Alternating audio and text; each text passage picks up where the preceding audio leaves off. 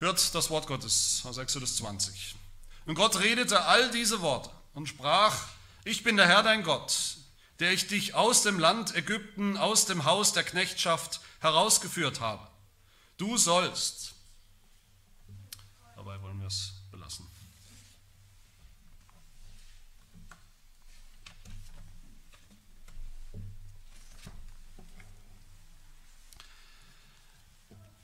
Wer entweder hier oder woanders einige Zeit in einer reformierten Kirche verbracht hat, eine reformierte Kirche besucht hat, der hat hoffentlich noch einiges gelernt, was ihm vielleicht vorher neu war, aber eines sicherlich, was vielen auffällt über reformierte Kirche, was reformierte Kirchen ausmacht, das ist die Betonung, die wir legen auf das Gesetz. Wie wir über das Gesetz sprechen, wie wir auch die zehn Gebote behandeln, welche Rolle sie spielen, bis hinein in, den, in die Form unseres Gottesdienstes. Das Gesetz, welche Stellung das Gesetz hat. Nicht das Grundgesetz natürlich, nicht das bürgerliche Gesetzbuch, das ist uns auch wichtig als gute Bürger, die wir sind, aber es geht um das Gesetz Gottes, wie wir es finden, vor allem in den, in den fünf Büchern Mose und dann zusammengefasst, konzentriert in den zehn Geboten. Wenn man das mal im Kontrast betrachtet, wer einige Zeit in, in, in sogenannten evangelikalen Kirchen oder Gemeinden verbracht hat, dem ist vielleicht aufgefallen, dem ist vielleicht negativ aufgefallen, dass dort meistens negativ oder ausschließlich negativ gesprochen wird über das Gesetz.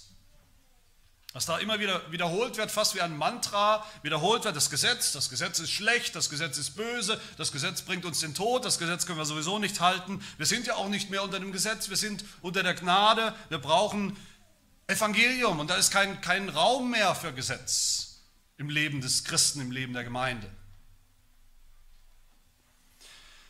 Wer auf der anderen Seite vielleicht eine, einige Zeit, vielleicht auch in der Vergangenheit, einige Zeit in, in, in sogenannten, in bestimmten sogenannten konservativen Gemeinden oder Kreisen verbracht hat, vielleicht brüdergemeindlichen Kreisen oder anderen, der weiß, dort gibt es viel Gesetz. Da wird hochgehalten, dass wir als Christen bestimmte Dinge zu tun haben, dass wir andere Dinge zu lassen haben. Das ist ganz wichtig. Und da wird vom Gesetz, von Gesetzen gesprochen, aber da wird auf eine Art vom Gesetz gesprochen, auf eine Art und Weise, die wir eigentlich nur als Gesetzlichkeit verstehen können. Gesetzlichkeit bedeutet, dass wir das Gesetz gebrauchen als Weg zum Heil, als Weg, wie wir gerettet werden. Wer so lebt, wer das tut, der ist ein Christ. Oder wer das nicht tut, der ist ein Christ. Das ist Gesetzlichkeit, das macht uns nicht froh, das macht uns nicht frei, das erlöst niemanden, das rettet niemanden, das, das knechtet uns, das sperrt uns ein. Wir, also reformierte, reformierte Kirchen ganz allgemein, haben eine völlig andere Sicht als das, eine völlig andere Sicht vom Gesetz, eine Sicht vom Gesetz, die weder auf der anderen Seite einfach mantraartig immer wieder sagt, das Gesetz ist nur schlecht, das Gesetz ist abgeschafft, damit haben wir nichts zu tun, noch sagen wir auf der anderen Seite, du musst eben das tun, du musst das erfüllen und du darfst das nicht mehr tun, dann bist du ein Christ. Reformierte verstehen das Gesetz grundsätzlich als etwas Gutes, als etwas, das uns zu Christus führt, zu Christus führen soll aber auch als, als Richtschnur, als Richtschnur des Lebens, des Lebens für uns, als Christen, als Gemeinde, als verbindliche Orientierung, als Richtschnur der Heiligung, des heiligen Lebens. Und so sehe ich es auch, sage ich euch mal, als ein Geheimnis. Ich verrate euch ein Geheimnis, aber am Ende ist es kein Geheimnis. Es ist, ich sehe das als eine meiner hohen und heiligen Aufgaben als Pastor, die Gemeinde euch so zu lehren, dass ihr sagen könnt, heute, morgen, in einem Monat, in fünf Jahren, von Herzen sagen könnt, ich liebe das Gesetz, das Gesetz Gottes. Dass wir von Herzen sagen können mit Psalm 1, den wir gerade gesungen haben, ich habe meine Lust am Gesetz des Herrn. Oder mit Psalm 19, die Befehle des Herrn sind richtig, sie erfreuen das Herz. Das Gebot des Herrn ist lauter, es erleuchtet die Augen. Oder mit Psalm 119, ich werde dir danken mit aufrichtigem Herzen, wenn ich die Bestimmungen deiner Gerechtigkeit lerne. Ich freue mich an dem Weg, den deine Zeugnisse weisen, wie über lauter Reichtümer. Wie habe ich dein Gesetz so lieb?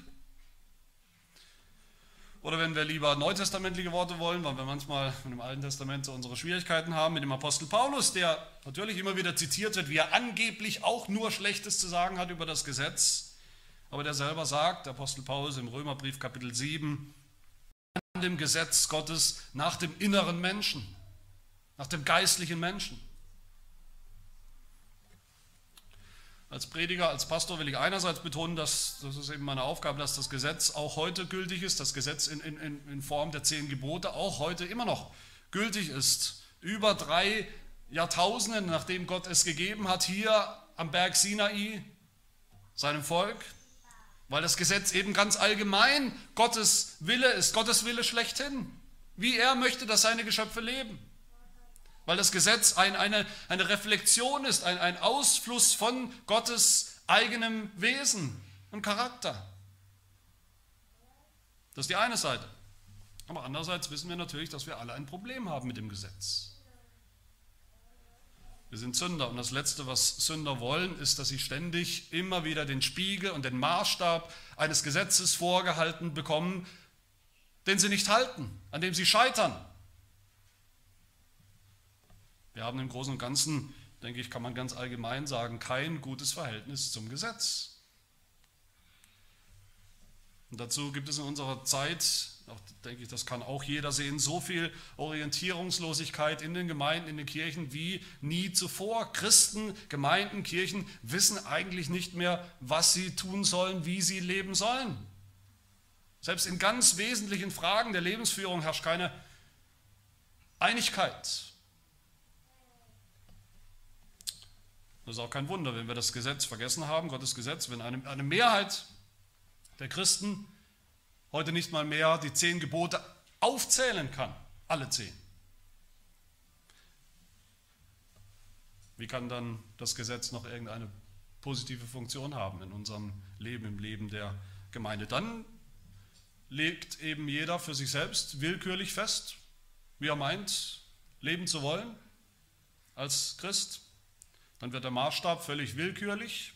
Dann entscheiden eben auch vielleicht die in der Gemeinde, die etwas zu sagen haben oder die meinen, etwas sagen zu haben, was jeder Einzelne zu tun und zu lassen hat, wie ein Christ sich anzuziehen hat, was für Musik ein Christ hören darf und was nicht, welche Filme er schauen darf und was nicht.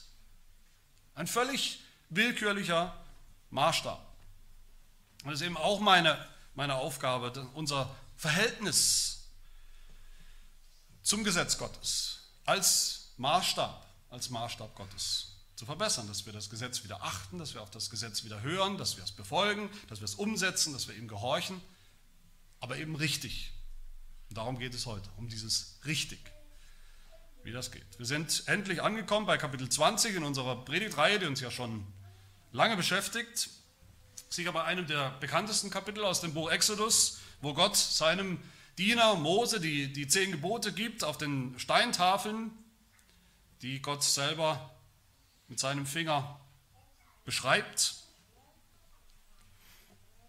Und so wie das Volk Israel damals vor diesem, vor diesem hohen Berg, vor diesem schier unüberbrückbar hohen Berg Gottes, dem Berg Sinai, stand, so stehen wir vielleicht auch oft vor diesem schier unüberwindbaren Berg der zehn Gebote und fragen uns, wie wir da durchkommen sollen oder was wir damit machen sollen. Halten tun wir sie nicht richtig, aber abschaffen wollen wir sie auch nicht richtig. Was machen wir damit? Und deshalb diese kleine, ich denke, nötige Einleitungspredigt, bevor wir zu den einzelnen Geboten dann kommen, die wir uns anschauen wollen, damit wir hier, damit ich auch hier ein paar grundlegende Dinge sagen kann, die ich dann nicht bei jedem Gebot nochmal extra durchkauen muss. Deshalb bitte ich euch auch heute, folgt wirklich nach, folgt der Gliederung, die ich ja etwas ausführlicher gemacht habe mit den Unterpunkten. Machen wir zwischendurch vielleicht auch mal das Fenster aus, wenn es nötig ist, damit wir alle genügend versorgt sind mit Sauerstoff. Macht euch ein paar Notizen, damit wir hier auch immer wieder mal nachschlagen können, wie das ist mit dem Gesetz. Ich habe lange überlegt, lange mit mir gerungen, was sind wirklich die grundlegenden Fragen, die wir klären müssen, damit wir uns richtig und fruchtbar mit den zehn Geboten beschäftigen können. Für, für heute und für die kommenden Wochen und Monaten und für unser ganzes christliches Leben. Was sind die Fragen? Und herausgekommen sind für mich die drei Fragen meiner Gliederung. Erstens die Frage, was ist überhaupt das Gesetz? Was meinen wir damit? Das ist ja nicht ganz einfach. Was ist das Gesetz? Zweitens die Frage, was macht das Gesetz mit uns? Was ist die Absicht? Was, was bezweckt Gott mit dem Gesetz? Und drittens dann die abschließende Frage, wie können wir das Gesetz erfüllen? Wie, wie, wie, wie sollen wir das Gesetz erfüllen? Wie sollen wir dem Gesetz gehorchen? Zum Ersten also, was ist das Gesetz? Und Gott sprach all diese Worte, Vers 1.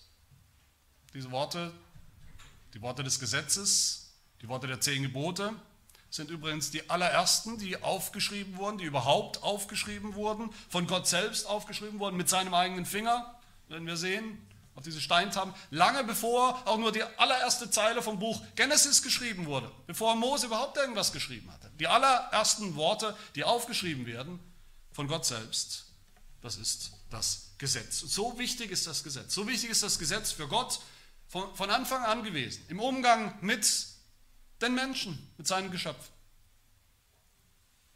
Die allererste Form, in der uns in der Bibel das Gesetz begegnet, das ist ein ganz allgemeines, allgemeingültiges Gesetz, ein Moralgesetz, eine Verpflichtung für alle Menschen zu allen Zeiten, weil Gott sie gemacht hat, weil sie seine Geschöpfe sind.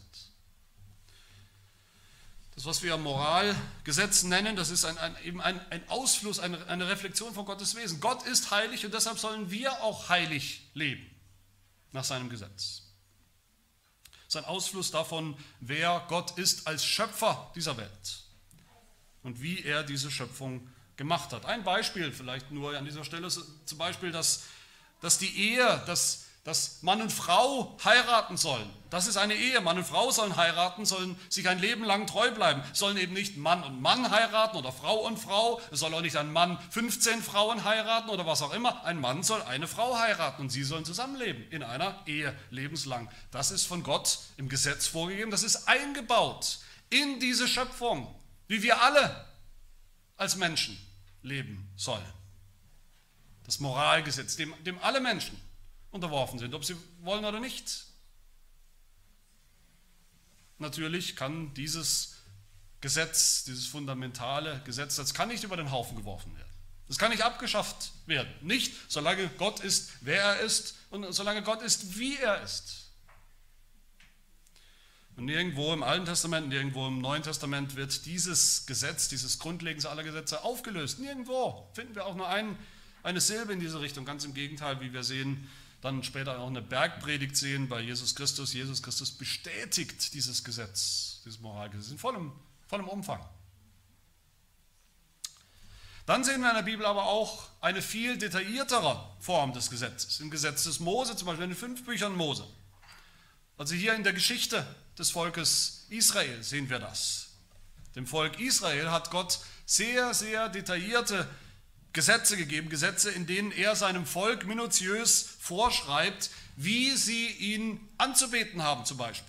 Heiligungsvorschriften, Vorschriften zur Reinigung, wie man Körper, den Körper und, und, und Kleidung zu reinigen hat, bevor man überhaupt Gott anbeten kann. Vorschriften über die ganzen religiösen Feste und Feiern, Feiertage, das ganze Opfersystem, den Gottesdienst in, in der Stiftshütte, den Gottesdienst in, im Tempel später. All das werden wir ja noch sehen im Buch Exodus im, im letzten Teil, wo Gott haargenau, haarklein vorschreibt, welche Tiere wie getötet werden müssen, für welche Sünden, welche Möbel im, im Heiligtum, in der Stiftshütte, wo und wie aufgebaut werden sollen, welche Kleider genau die, die Priester anziehen sollen und zu tragen haben. Und weil es in diesen, in diesen Gesetzen insgesamt, weil es da um die Zeremonien geht, um die Opferzeremonien, um die Zeremonien der, der Anbetung im, im Heiligtum in Israel. Deshalb nennen wir diese zweite Form des Gesetzes das Zeremonialgesetz. Dazu gehören übrigens auch die, die ganzen Bestimmungen über die Beschneidung. Die Beschneidung ist ja eine der wichtigsten Zeremonien gewesen im Volk Israel damals. Dieses Zeremonialgesetz, das war nie und nimmer gedacht als ewige Ordnung, als ewiges Gesetz, sondern es war gegeben für das Kapitel der Geschichte, der Geschichte Gottes, in dem Israel eben als Nation eine besondere Rolle gespielt hat.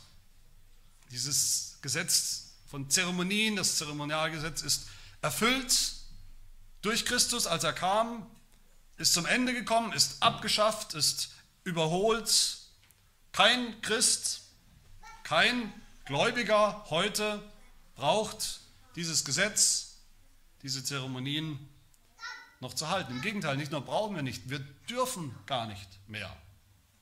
Es wäre ein Rückschritt, es wäre sogar eine Sünde, wenn wir als Christen wieder anfangen würden, uns und unsere Kinder zu beschneiden, die Zeremonien zu bewahren und danach zu leben in Bezug auf die Gottesdienste und so weiter und so fort. Es wäre eine Sünde, das zu tun, nachdem Jesus Christus gekommen ist, nachdem der wahre Tempel gekommen ist, nachdem das wahre Opfer gekommen ist, nachdem der wahre Hohepriester gekommen ist. Dann sehen wir drittens noch eine Reihe, ganze Reihe von Gesetzen, die auch sehr konkret, auch detailliert sind, mit denen wir oft, wenn wir ehrlich sind, wenn wir die Bibel lesen, herzlich wenig anfangen können. Wir fragen uns wahrscheinlich immer wieder, was, was sollen wir damit machen? Das sind Gesetze, die das Zusammenleben in Israel regeln, geregelt haben. Auch das Zusammenleben vom Volk Israel mit, mit den Nachbarn drumherum, das zivile Leben. Deshalb nennen wir das auch Zivilgesetz. Das Zivilgesetz hat Gott auch seinem Volk Israel gegeben, als einem besonderen Volk, als einer Nation, als einem Staat, wenn wir so wollen, einem Gottesstaat, in dem diese Gesetze eben gelten. Und nur diesem Staat, dieser Nation. Und dieser Gottesstaat, den es gab in der Geschichte für ein paar Jahrhunderte, der übrigens nebenbei gesagt herzlich wenig zu tun hat mit der Gründung oder Neugründung der sogenannten des Staates Israel im Jahr 1948. Er war ein Kapitel in der Geschichte Gottes.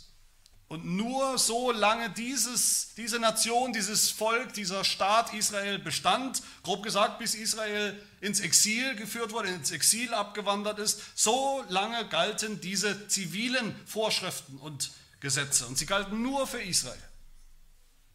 Beispiele dafür finden wir überall im, in den fünf Büchern Mose vor allem. Sehr bald schon werden wir das sehen, direkt nach den zehn Geboten, nämlich Kapitel 21 in Exodus finden wir jede Menge solcher Zivilgesetze. Zum Beispiel Exodus 21, Vers 2 schon gleich. Wenn du einen hebräischen Sklaven kaufst, soll er sechs Jahre lang dienen und im siebten Jahr soll er unentgeltlich freigelassen werden. Dann kratzen wir uns vielleicht am Kopf und fragen uns, ja, wenn ich mal in Verlegenheit komme, einen hebräischen Sklaven zu kaufen, dann weiß ich Bescheid, aber was genau soll das für mich bedeuten? Hat das irgendeine Relevanz? Oder ein paar Verse später, wenn Männer miteinander streiten und einer schlägt den anderen mit einem Stein oder mit einer Faust, dass er nicht stirbt, aber im Bett liegen muss, wenn er so weit wiederhergestellt wird, dass er auf einen Stock gestützt ausgehen kann, so soll der, welcher ihn geschlagen hat, straflos bleiben. Was machen wir damit? Ein reformiertes Bekenntnis, das Westminster Bekenntnis, sagt sehr klar über diese, dieses Gesetz, über diese Form des Gesetzes, diese zivilen Regelungen. Ich zitiere aus dem Bekenntnis. Dem alttestamentlichen Bundesvolk Israel gab Gott als einer politischen Körperschaft, als einem Staat auch besondere Rechtsvorschriften, das Zivilgesetz. Diese haben allerdings mit dem Zusammenbruch des jüdischen Staates ihre Gültigkeit verloren und binden jetzt niemanden mehr.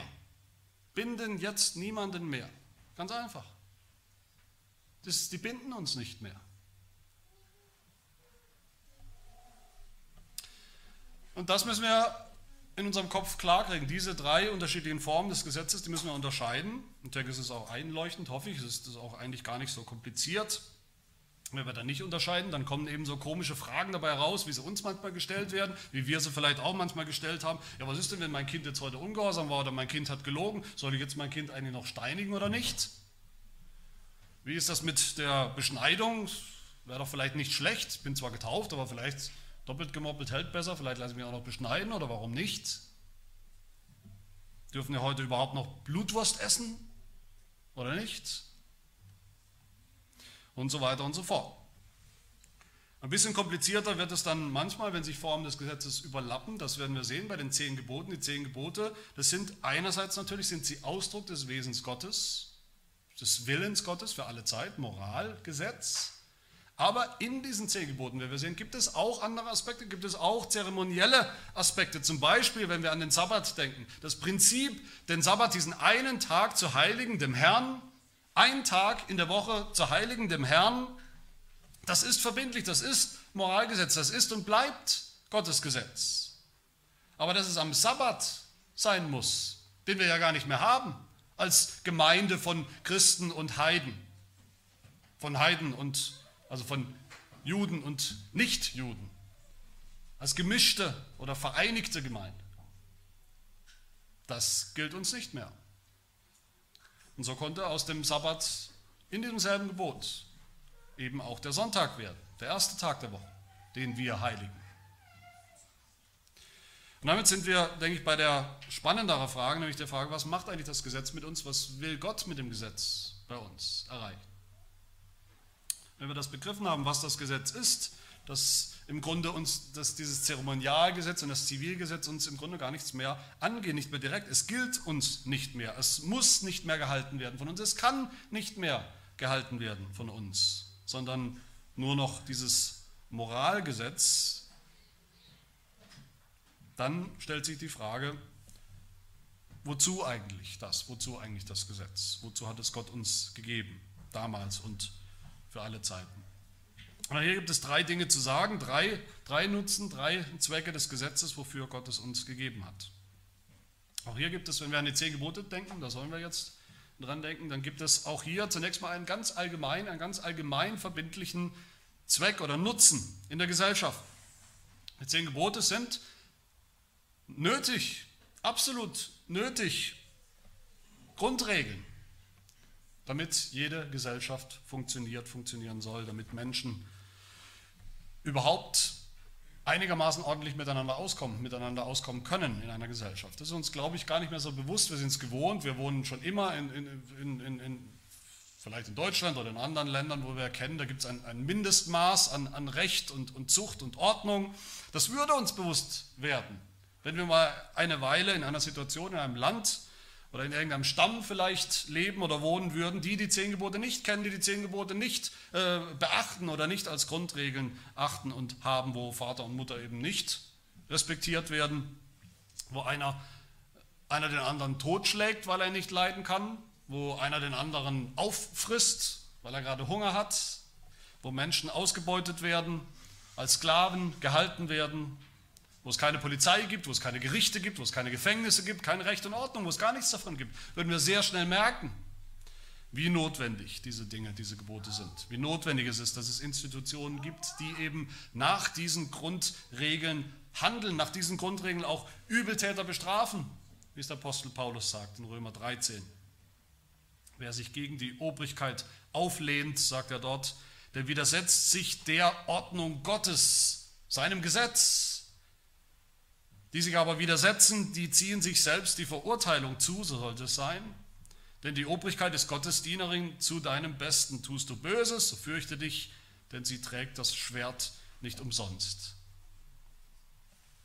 In diesem Sinn gelten die zehn Gebote in ihrem Kern ganz allgemein, auf einer bestimmten Ebene für alle Menschen, zu allen Zeiten, egal ob gläubig oder nicht.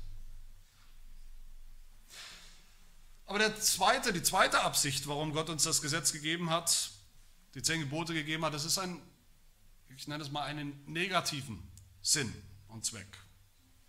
Gott hat dem Volk Israel sein Gesetz gegeben, Gott hat uns die zehn Gebote gegeben, damit wir erkennen, wer wir sind. Nämlich nicht Menschen, die einigermaßen gut abschneiden. Wenn wir uns zusammenreißen, dann schaffen wir vielleicht, dann erfüllen wir vielleicht mal für eine Weile neun von zehn Geboten oder vielleicht wenigstens 50 Prozent für eine Weile. Nein, das Gesetz zeigt uns, was wir alles nicht tun, wo wir überall nicht gehorsam sind. Das Gesetz hält uns den Spiegel vor, den Spiegel unseres Wesens, den Spiegel unserer Sünde, unserer Sündhaftigkeit. Das Gesetz ist der Maßstab, an dem Israel ständig gescheitert ist. Und das Gesetz ist der Maßstab, an dem wir ständig scheitern. Sagt Apostel Paulus im Römerbrief, Kapitel 3 über das Gesetz, Römer 3, 20, durch das Gesetz kommt Erkenntnis der Sünde. unser Heidelberger Katechismus sagt das ganz am Anfang schon, wo es um das Elend geht, unser Elend, das Elend der Menschen, das Elend der Sünde. Frage 3, woher erkennst du dein Elend? Antwort, aus dem Gesetz Gottes. Da erkenne ich es, da steht mir das Elend vor Augen, deutlicher als sonst irgendwo. Und das ist nicht angenehm, wenn wir das erkennen. Das ist negativ, wenn wir diesen Spiegel vor Augen gestellt bekommen im Wort Gottes, in der Predigt. Aber es ist notwendig. Und wenn wir das erkennen, dann ist es ja nicht mehr nur negativ, nur schlecht für uns. Gott will ja nicht einfach mit diesem Gesetz, dass wir daran verzweifeln.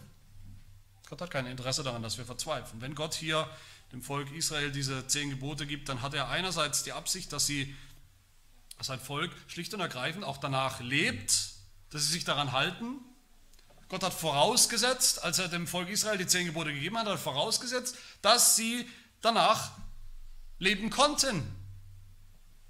Und so gut sie es konnten, sind diese Gebote auch die Bedingung dafür, dass Israel all das bekommt, was Gott ihnen versprochen hat. Dass sie in das verheißene Land auch tatsächlich einziehen werden, in das Land Kanaan. Aber auf der anderen Seite wusste Gott auch, dass Israel hier scheitern wird. Und so war Gottes Ziel hier auch, seine Absicht, dass sein Volk, dass Israel sein Problem erkennt, das Problem der Sünde, des Scheiterns, dass sie eine Lösung suchen für dieses Problem, dass sie einen Erlöser suchen.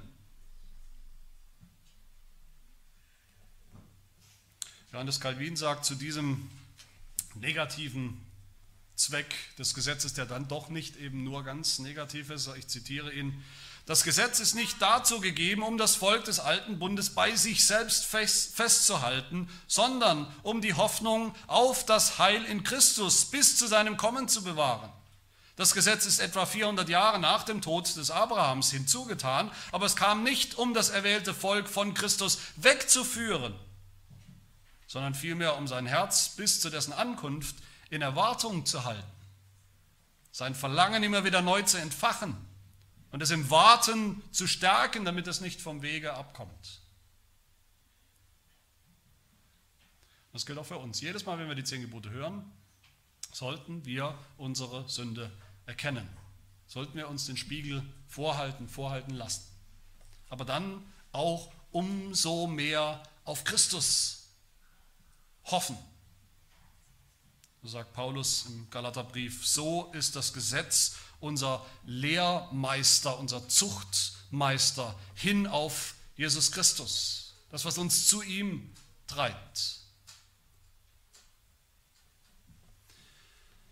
Und dann, wenn das Gesetz diesen, diesen Sinn und Zweck erfüllt hat bei uns, dass es uns unsere Sünde gezeigt hat, dass es uns zu Christus treibt, uns zeigt, was Jesus Christus getan hat wie er es erfüllt hat. Dann finden wir noch den dritten und letzten Nutzen, einen sehr positiven Nutzen des Gesetzes für uns, nämlich dass dieses Gesetz als nach wie vor gültige Richtlinie, Maßstab, Regel des Lebens, Regel des Lebens für uns, für die Gläubigen, Regel und Maßstab der Heiligung. So sehen wir, dass Jesus fordert in der Bergpredigt von seinen Jüngern fordert, dass sie nach den zehn Geboten leben, er setzt das voraus, obwohl er selbst sie erfüllt hat, dieses Gesetz erfüllt hat, wie wir gleich sehen werden. So sehen wir überall im Neuen Testament, dass immer wieder gefordert wird von Christen oder vorausgesetzt wird, dass sie nach dem Gebot, nach den zehn Geboten leben. Unvollkommen, ja, aber doch echt. Und immer mehr, immer wieder neu wie es der Heidelberger Katechismus sagt, es kommen auch die frömmsten Menschen in diesem Leben über einen geringen Anfang dieses Gehorsams nicht hinaus, wohl aber beginnen sie mit fester Absicht nicht nur nach einigen, sondern nach allen Geboten Gottes zu leben.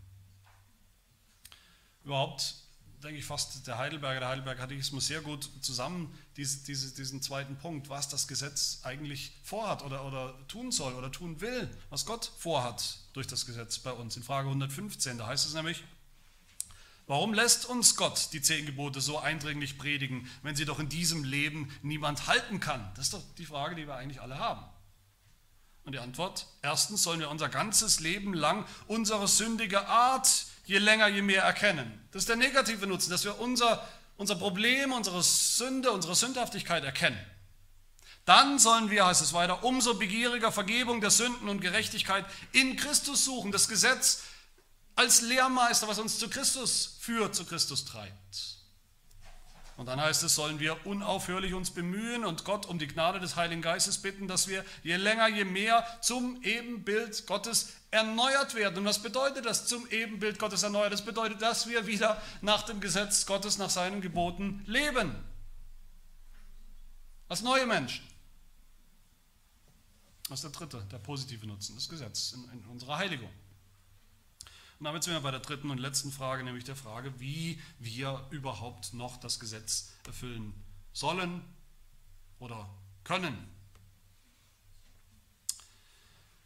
Und hier ist wieder einmal wichtig, das ist immer wichtig, aber hier nochmal ganz besonders wichtig, dass wir verstehen, wenigstens im Grund, in Grundzügen, das, was wir reformierte Bundestheologie nennen, Bundestheologie.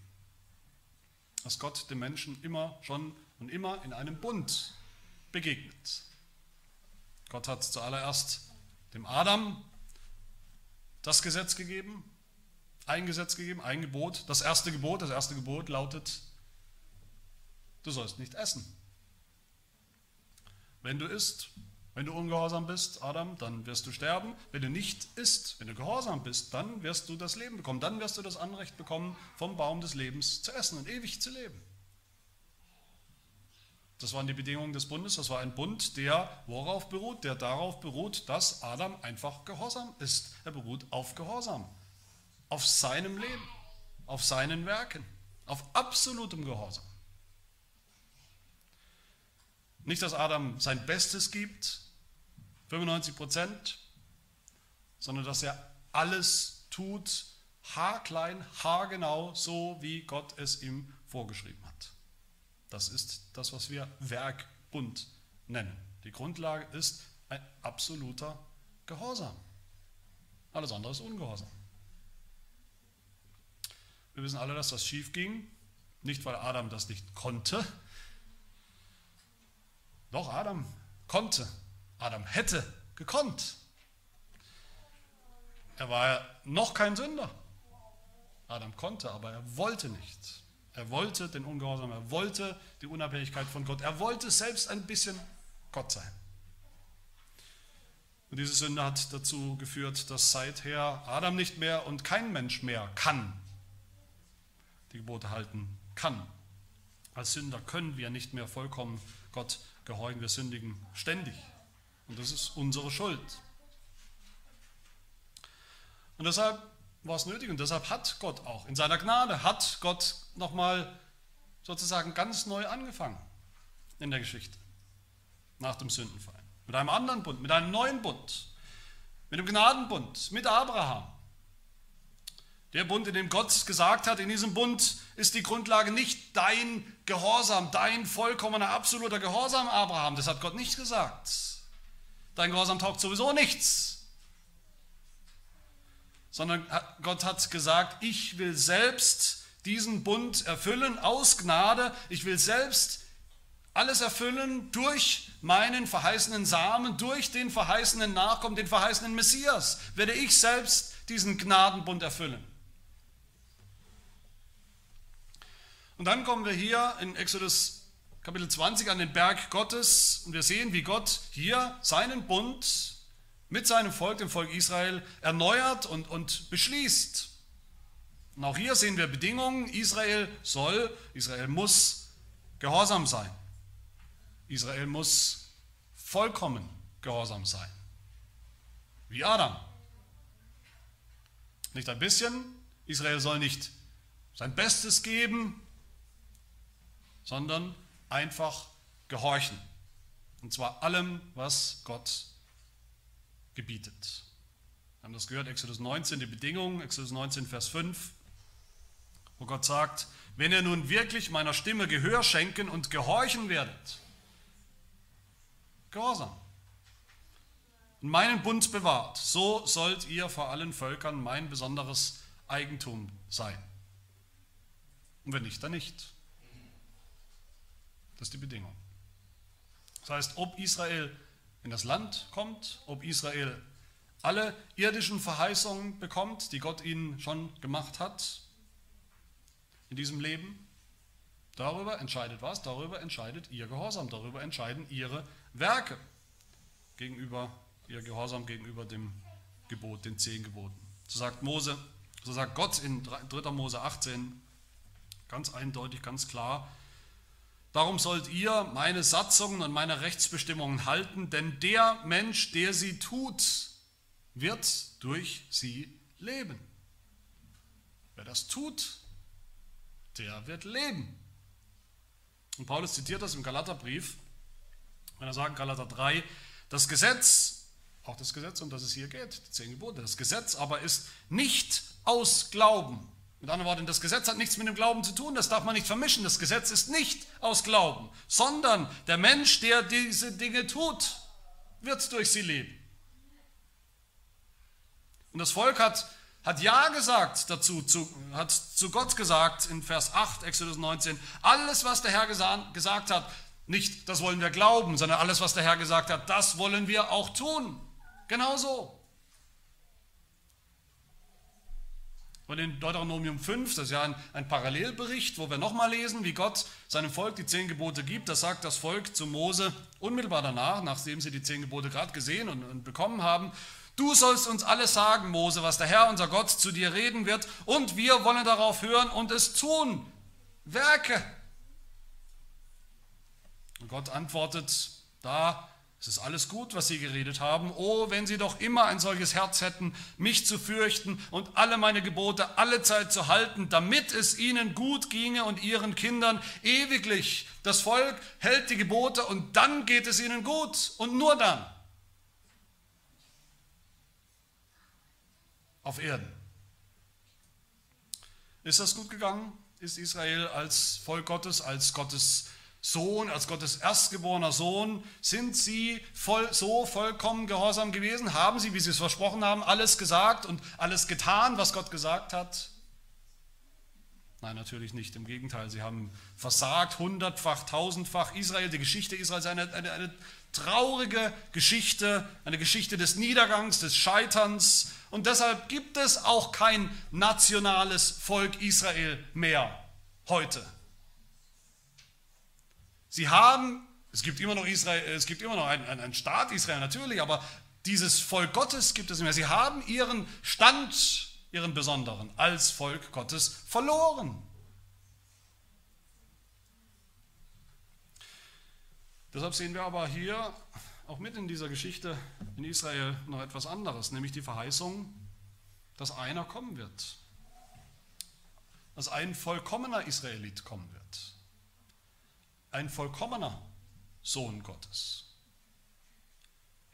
Wer an ihn glaubt, jeder Israelit, der glaubt, auch wenn er selber das Gesetz gebrochen hat, der wird nicht mehr in das Land Kanaan kommen, sondern der wird viel besser in das Himmelreich kommen, in den Himmel selbst kommen. Der wird gerettet werden aus Gnade, nicht aus Werken oder Gehorsam. Im Werkbund sagt Israel, all das, was Gott uns vorschreibt im Gesetz, das wollen wir tun. Aber sie haben es nicht getan. Und im Gnadenbund sagt Gott zu seinem selben Volk Israel, ich werde selbst die Bedingungen meines Bundes, meines Gesetzes erfüllen, damit ihr in den Himmel kommt. Wenn ihr glaubt, alle, die glauben an den Messias, an Jesus Christus. Das heißt, hier mitten in der Wüste Sinai, am Berg Sinai, sehen wir schon das Evangelium. Was ist das Evangelium? Es ist, dass einer kommen wird, dass einer gekommen ist, Jesus Christus, der, der Sohn Gottes, als absolut gehorsamer Israelit. Er wird das Gesetz vollkommen erfüllen. Er wird die Zeremonien, die ganzen hunderttausende Zeremonien wird er abschaffen, weil sie ja schon immer auf ihn hingewiesen haben. Er wird das Moralgesetz erfüllen wie kein anderer vor ihm oder nach ihm.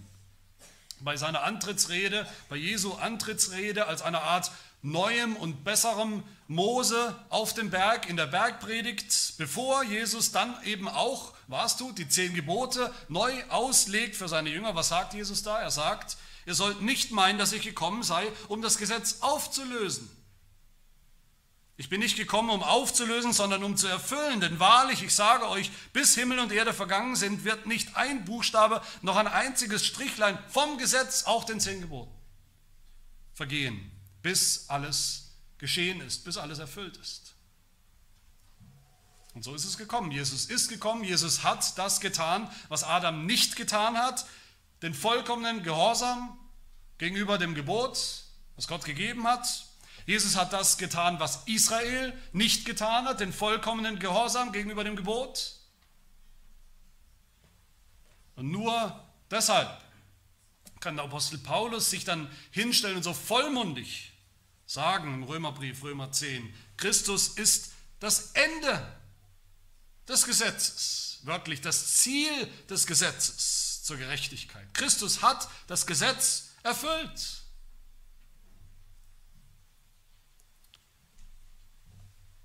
Und nur deshalb gilt uns heute nicht mehr dieser alte Werkbund mit seiner absoluten Forderung von absolutem Gehorsam, sondern was gilt für uns? Der absolute Gehorsam Jesu Christi. Das gilt, sagt Paulus dann in Römer 10, für jeden, der glaubt. Christus ist das Ende des Gesetzes, das Ziel des Gesetzes für jeden, der glaubt. Meine Lieben, das ist das biblische Verständnis von, vom Gesetz. Und mit diesem Verständnis steht und fällt alles. Das ganze Evangelium steht und fällt mit dem richtigen Verständnis vom Gesetz. Dass wir den Unterschied kapieren zwischen dem Werkbund damals einerseits den Werkbund, den Gott geschlossen hat mit Adam und dann wieder neu, auch in Israels Geschichte sehen wir das auch, haben wir das auch gesehen, die Forderung von Gehorsam, von absolutem Gehorsam, die ultimativ nur Christus erfüllt hat. Und dann dem, dem Gnadenbund auf der anderen Seite mit, mit Abraham, auch mit Israel und mit uns, in dem Gott in diesem Gnadenbund gar nicht schaut mehr auf den Gehorsam Adams, der eigentlich nur ungehorsam war. Auf den, auf den Gehorsam Israels, der auch nur ungehorsam war. Und auf unseren Gehorsam, der auch nicht wirklich existent ist. Sondern er schaut allein in diesem Gnadenbund auf den Gehorsam Jesu. Für uns. Das ist unsere einzige Hoffnung. Das ist das Evangelium. Und das sehen wir nur deutlich vor dem Hintergrund des Gesetzes. Und so erstrahlt dann für uns am Ende, für uns als Gläubige, als Gemeinde, erstrahlt dann heute für uns das Gesetz, die zehn Gebote, denen wir uns ausführlich beschäftigen werden in den kommenden Wochen, in einem ganz anderen Licht. Nämlich als ein erfülltes Gesetz. Dann auch als ein Gesetz, als Richtlinien, die, wie wir gehört haben, immer noch bleiben, die immer noch gelten als Richtlinie, wie wir jetzt als neue Menschen wieder oder eigentlich zum ersten Mal leben dürfen und leben sollen und auch leben können in der Kraft des neuen Lebens, in der Kraft des Heiligen Geistes, aus der Kraft des Evangeliums. Nur weil Jesus Christus die zehn Gebote, die immer noch gelten, für uns erfüllt hat. Deshalb ist Gott bereit, ist Gott bereit als unser Vater auch jeden noch so kleinen, unvollkommenen Anfang des Gehorsams von uns, der ja noch lange nicht an die 100 Prozent, auch nicht an die 99 Prozent ankommt, sondern vielleicht irgendwo im Bereich von 1 Prozent ist oder von einem halben oder vielleicht im Bereich von Promille, den Gott eigentlich verwerfen müsste, weil es nichts taugt ist ja doch bereit, diesen Anfang, jeden Anfang von echtem Gehorsam, jeden noch so kleinen Anfang von Heiligung, von Leben nach dem Gesetz, nach dem Gebot Gottes anzunehmen, anzuerkennen, sich darüber zu freuen, ja ihn sogar in seiner Gnade noch zu belohnen. Wer das begriffen hat, das Evangelium hier am Berg Sinai, an diesem donnernden Berg, das Evangelium trotz des Gerichtes, das Evangelium mitten im Gesetz und trotz des Gesetzes, der wird dann wieder sagen, ich habe meine Lust am Gesetz des Herrn. Der kann dann wieder sagen, ich danke, mit, danke dir mit aufrichtigem Herzen, wenn ich die Bestimmungen deiner Gerechtigkeit, deines Gesetzes lerne. Der wird dann sagen sein ganzes Leben lang, Herr, wie habe ich dein Gesetz so lieb. Das wollen wir tun. Amen. Wir beten. Wir danken dir, dass du uns, uns Menschen von Anfang an dein Gesetz gegeben hast, damit wir nicht im Finstern stochern und suchen müssen nach deinem verborgenen Willen, sondern dass wir deinen Willen offenbar gemacht bekommen, bekommen haben in deinem Gesetz. Und auch dein heiliges Wesen hast du uns offenbart dadurch.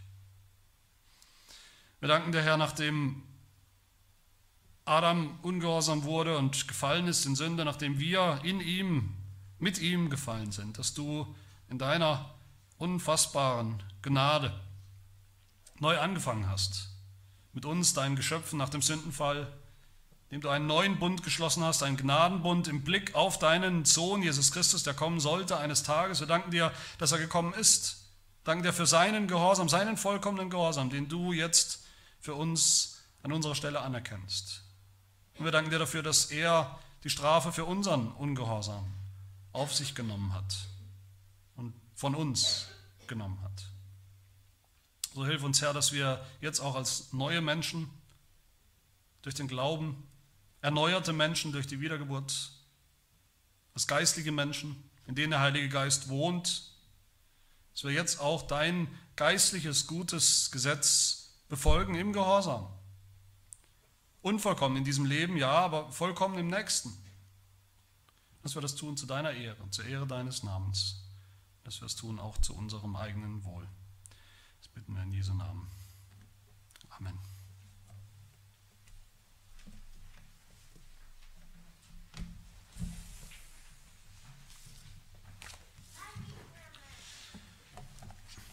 Ein Lied, das diesen neuen Gehorsam aufgreift, nach dem Wort Gottes, nach dem Gesetz Gottes, auch den Wortlaut aus Psalm 119 aufgreift, ist das Lied aus dem Gesangbuch Nummer 29. Wohl denen, die da wandeln vor Gott in Heiligkeit, nach seinem Worte handeln und leben alle Zeit. Wir singen die Strophen 1 bis 4 und wollen uns dazu erheben.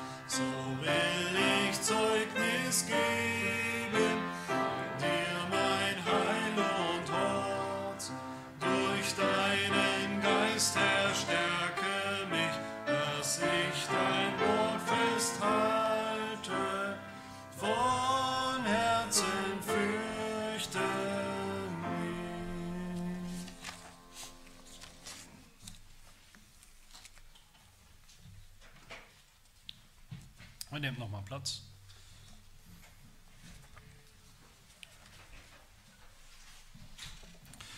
Wir wollen im Gebet unsere Fürbitten vor Gott bringen. Lasst uns beten.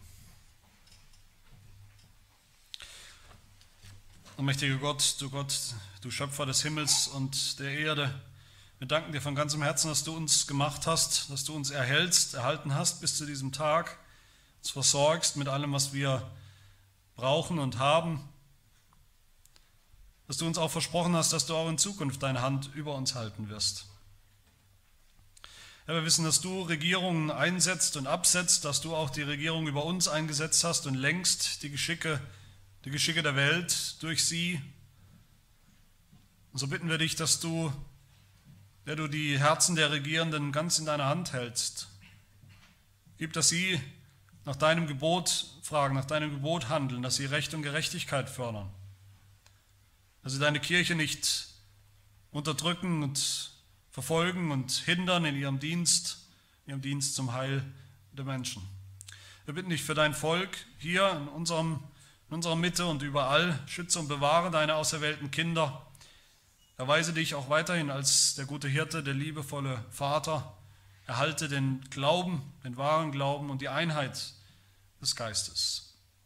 Er erwecke treue, klare, wahrhaftige Verkündiger deines Wortes, die nicht ihre Ehre, ihren Namen suchen, ihren eigenen Vorteil, sondern die ganz allein auf, dein, auf deine Ehre bedacht sind, die ihren Auftrag, ihr Werk mit Freude zum Heil, zum Heil der Menschen ausführen. Schenke Trost allen, die sind, die unter Hunger, Krieg, Seuchen, Katastrophen leiden, die Armut erleiden, die von Krankheit äh, unter, belastet und, und geschlagen sind oder die sogar im Gefängnis sind. Schenke ihnen wieder ganz neu die Hoffnung, die Zuversicht deines Evangeliums. Und wir beten auch besonders für unsere Brüder und Schwestern, die Verfolgung erleiden, um ihres Glaubens willen, um deines Namens willen. Gib ihnen Geduld, Standhaftigkeit, mitten in dieser Bedrängnis. Lass nicht zu, dass deine Schafe den Wölfen zur Beute werden sondern errette sie womöglich aus ihrer Not durch deinen mächtigen Art. Und wenn nicht, dann gib, dass sie ein klares, ein deutliches, ein lautes Zeugnis sind bis zum Schluss, selbst in ihrem Tod. Wir rufen dich an für unsere Familien, die Familien in unserer Gemeinde. Gib, dass die Familien das sind, wozu du sie bestimmt hast, ein Ort der Geborgenheit, an dem das Evangelium deutlich wird, an dem man auch miteinander aus dem Evangelium lebt, wo du als der wahre Gott, einzige Gott und Vater verherrlicht wirst. Hilf den Männern und Vätern in ihrer Verantwortung vor dir und deinem Gebot, ihre Rolle wahrzunehmen. Hilf ihnen in Worten und Taten und Gedanken ihren Frauen treu zu sein in allen Dingen, wie du selbst deinem Volk, deinem Bundesvolk immer den Bund gehalten hast. Gib den Ehefrauen ihrerseits ihre Männer zu lieben, zu respektieren. Schenke Bereitschaft zur Unterordnung, wie auch die Gemeinde sich dem Christus unterstellt. Stärke die Mütter, gib ihnen Geduld in ihrer Aufgabe, Ausdauer auch in, der, in den täglichen Aufgaben. Und schenke den Kindern, ihre Eltern zu ehren nach deinem Gebot, dass sie lernen, Recht und Unrecht zu unterscheiden weise zu sein, in jeder Beziehung gut und böse zu unterscheiden. Wir bitten dich für die kleinen Kinder in unserer Gemeinde, auch die schon das Zeichen deines Bundes empfangen haben, das Bundeszeichen der Taufe, mit dem du schon im Bund stehst. Schenke, dass sie zu deiner Zeit mit eigenem Glauben, mit eigenem Bekenntnis, von ganzem Herzen einstimmen in das Bekenntnis in den Glauben der der Gemeinde. All das und noch viel mehr, das wir gar nicht aussprechen, bitten wir von dir, dem der fähig ist und bereit ist, weit über unser Bitten hinaus zu hören und auch zu erfüllen, alle unsere Bitten und unser Seufzen. Das bitten wir in Jesu Christi Namen. Amen.